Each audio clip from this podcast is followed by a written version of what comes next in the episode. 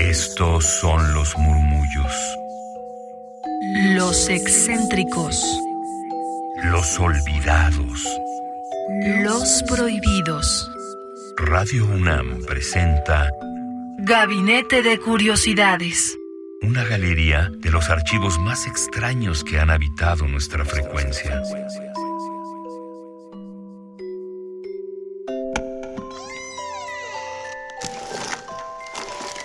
Vasos comunicantes. Sean todas las personas bienvenidas a Gabinete de Curiosidades. Yo soy Frida Rebontulet y están aquí en Radio UNAM 96.1 de FM o a través del podcast radiopodcast.unam.mx. Hoy tenemos un audio que, si bien no es antiguo, la temática que nos presenta Yasnaya Gil sí lo es. Y es una visión, un acercamiento hacia Marina, Doña Marina Malintzin, o como en muchas ocasiones la historia nos la ha nombrado como la Malinche, así que estamos haciendo esta resignificación justamente de mujeres históricas y aquí Yasnaya Elena Gil nos da nueve aproximaciones a su figura en un sentido más contemporáneo, más equilibrado y también histórico. Yasnaya nos acerca a este personaje a través de nueve ensayos que fueron publicados por Libros UNAM en el libro Tres veces tres en clave Malintzin, nueve aproximaciones a su figura, que es el título que abre la serie 1521 Un atado de vidas en la nueva época de la colección Material de Lectura y según explica la propia investigadora Yasnaya, hablante de la lengua mije, estos textos pretenden plantear reflexiones de ese mi particular lugar de enunciación. Soy una mujer mije que no es historiadora, que fue expuesta a la educación escolarizada en donde le narraron de la tradición de Malintzin, pero también a las danzas serranas que la presentaban como una figura preciada. Ustedes, si son radioescuchas de Radio Nam, conocerán seguramente a Yasnaya Elena Gil, la hemos tenido en diversos programas aquí en Radio UNAM y si no, bueno, les presento, ella es escritora, lingüista, traductora, investigadora y activista Ayuj Mije, es licenciada en Lengua y Literaturas Hispánicas, cursó la maestría en Lingüísticas en esta universidad en la UNAM y su trabajo se centra en el estudio y difusión de la diversidad lingüística, así como de lenguas originarias en riesgo de desaparición en México. Ha colaborado en diversos proyectos justamente sobre la divulgación de la diversidad lingüística, desarrollo de contenidos gramaticales para materiales educativos en lenguas indígenas y proyectos de documentación y atención a lenguas en riesgo de desaparición, y forma parte del el Colegio Mije, el Colmix. Agradecemos la colaboración de Libros UNAM y de Descarga Cultura, quienes son los que realizaron este material y ahora a través de estas frecuencias tomo estos fragmentos sonoros para que ustedes lo puedan conocer y puedan entrar también a la página descargacultura.unam.mx donde podrán ver estos nueve textos que Yasnaya hace en torno a la figura de Malintzin. Hoy por cuestiones de tiempo solamente escucharemos uno que es un nombre, Malintzin y Malinche.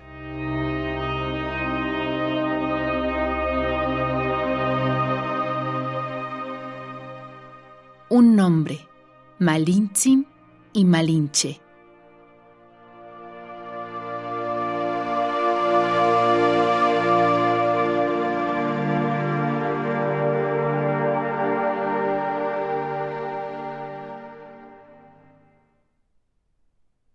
En la lengua ayuk o mije, la palabra shu, día, es utilizada también para nombre ¿cuál es tu día? equivale a preguntar también, ¿cuál es tu nombre? Estos valores que la palabra shu puede tener en ayuk evidencian que en el sistema mesoamericano los nombres propios de las personas eran asignados según el día en que nacían.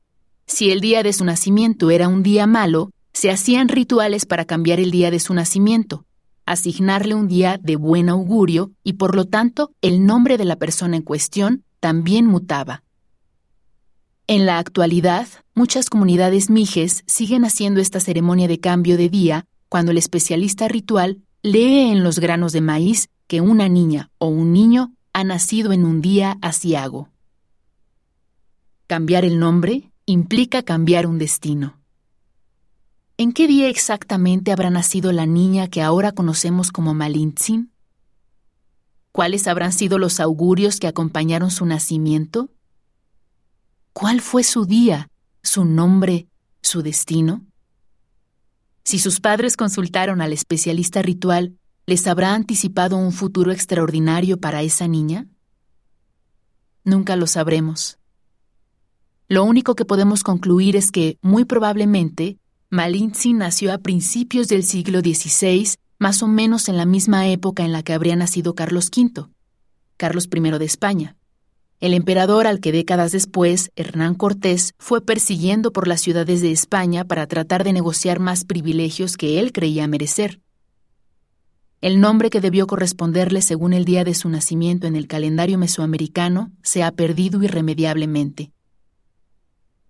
Cuando fue entregada a los españoles después de la batalla de Centla, Malintzin fue bautizada con el nombre de Marina.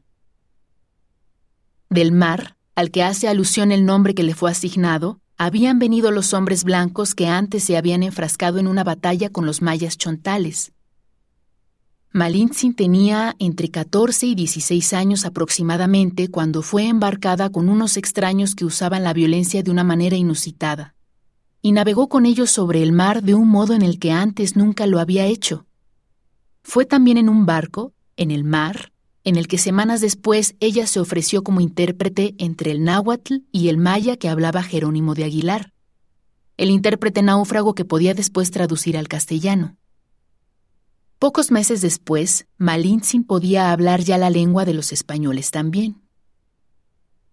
Dado que el fonema R no forma parte del inventario de muchas lenguas mesoamericanas como el náhuatl, este fonema del nombre castellano de Malintzin fue pronunciado con un fonema parecido de la lengua meta, L. De este modo, su nombre adaptado al náhuatl se pronunciaba como Malina.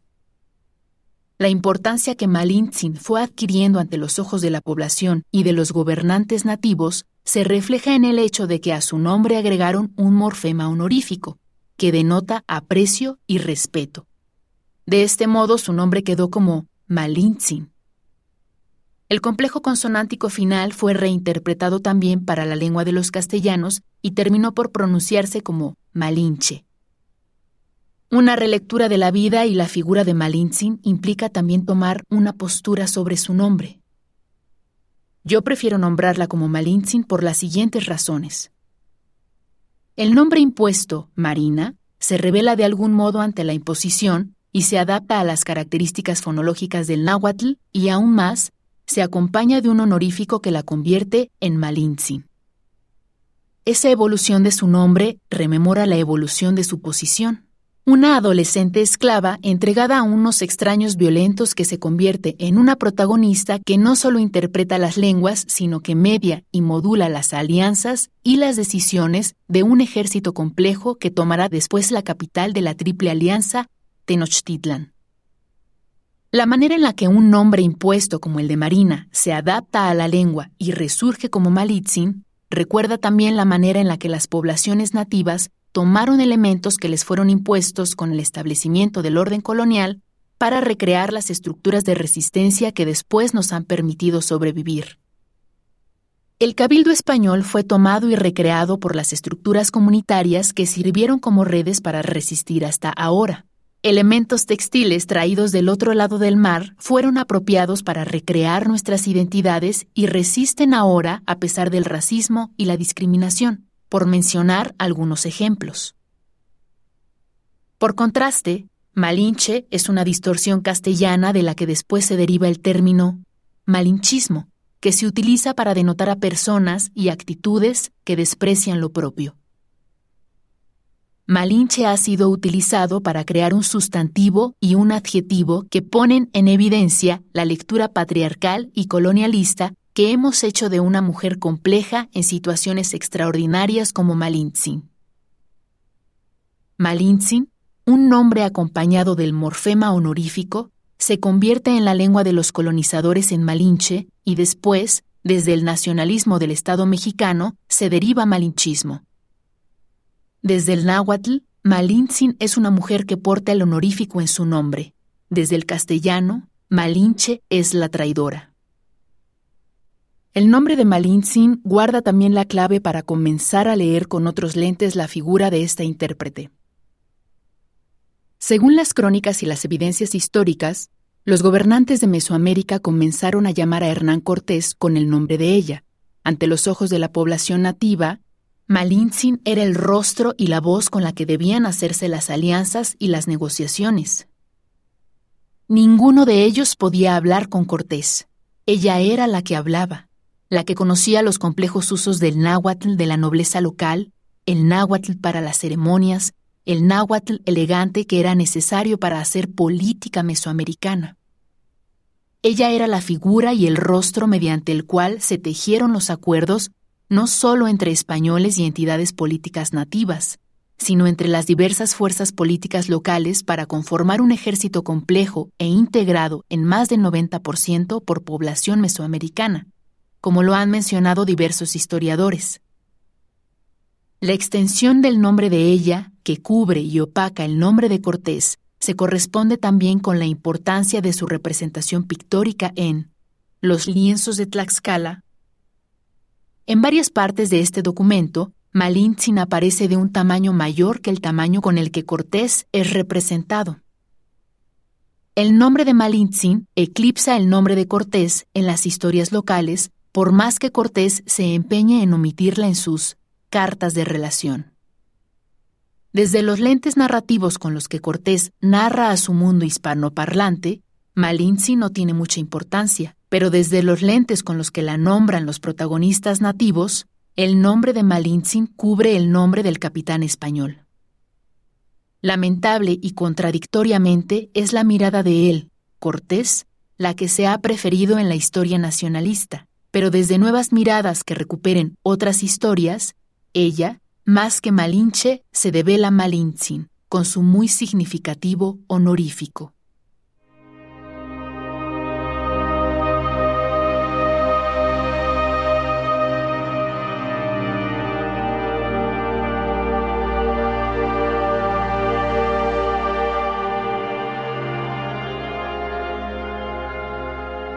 Están en Gabinete de Curiosidades, yo soy Frida Rebontulet y hoy tenemos un audio de descarga cultura de reciente elaboración, pero que aborda un tema histórico ancestral y estamos hablando de Malintzin, Doña Marina, conocida en la historia de una forma, digamos, despectiva o dando justamente pie a una serie de cuestiones discriminativas y xenofóbicas que es la Malinche, así que ahora estamos revisitando su figura a través de los nueve textos que Yasnaya Elena Gil publicó en Libro Sunam, en el libro, si lo quieren consultar, tres veces tres, en clave Malintzin, nueve aproximaciones a su figura y es el título que abre la serie 1521, un atado de vidas en la nueva época de la colección material de lectura de la UNAM y también pueden encontrar estos textos, su presentación y más contenido aquí en escarracultura.unam.mx. Le ponen tres veces tres o le ponen Yasnaya Elena y la van a encontrar.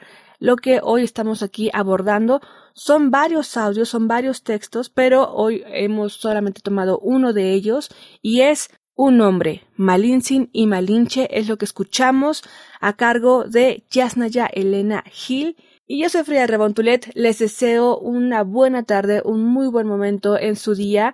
Sigan sintonizando los programas y contenidos de Radio UNAM 96.1 de FM y también a través del el podcast radiopodcast.unam.mx. Y síganos en Twitter en arroba gabinetec-bajo para tener más información y les pueda pasar esta liga completa de los textos de Yasnaya Elena Gil. Hasta la próxima. Radio UNAM presentó Gabinete de Curiosidades. Refugio de experimentación, memoria y diversidad sonora. Dispara tu curiosidad en la próxima emisión.